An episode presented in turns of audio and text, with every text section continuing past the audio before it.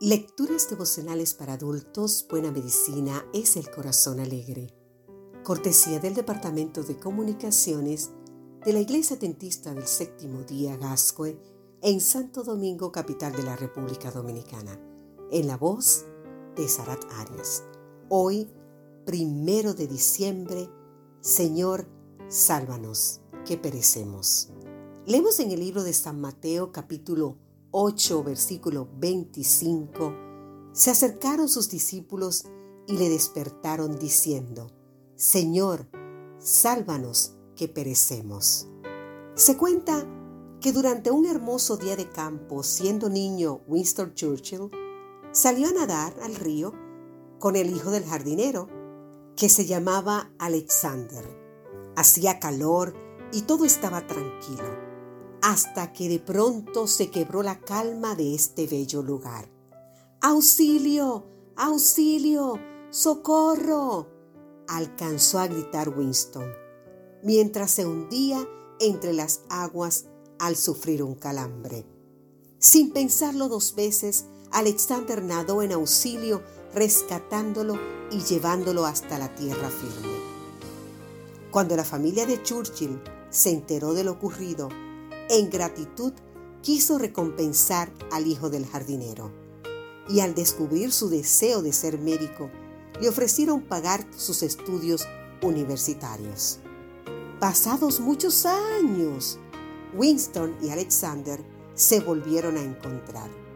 Fue durante la Segunda Guerra Mundial, luego de la famosa conferencia de Teherán con Franklin Roosevelt y Joseph Stalin, cuando Churchill, siendo el primer ministro británico, se enfermó de neumonía. Ante la gravedad de la situación, el rey ordenó que se buscara al mejor médico del Reino Unido.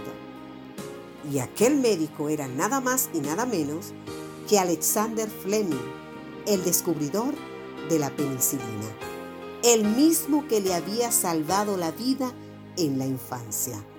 Después de recuperarse de su enfermedad, Churchill reconoció con gratitud, es muy raro que un hombre pueda deberle la vida dos veces al mismo Salvador. Ciertamente es muy raro que un hombre pueda deberle la vida dos veces al mismo Salvador. De hecho, se cree que esta historia ha sido inventada a partir de un rumor. Lo cierto es que cada uno de nosotros ha sido salvado, no dos, sino una infinidad de veces por el mismo Salvador. La Biblia dice que Dios nos salva infatigablemente de nuestros fieros enemigos y de las aflicciones. Te invito a leer el libro de Salmos capítulo 18. Jesús, cuyo nombre significa Salvador, nos salva también de nuestros pecados y de la muerte eterna. Cristo Jesús acude presuroso en rescate de la humanidad, que se ahoga en medio de las dificultades y que está corrompida y enferma por la maldad. Prontamente socorre a todo aquel que clama al ver hundirse su vida a punto de perecer. Nada importa si el que necesita ayuda es merecedor del auxilio o si tendrá como recompensa su bondad ante el clamor.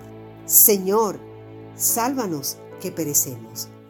Viene ofrecida la bendita respuesta de Dios, porque yo Jehová, Dios tuyo, el Santo de Israel, soy tu Salvador. Si nos dice el libro de Isaías capítulo 43, versículo 3. Que hoy ese sea nuestro pensamiento.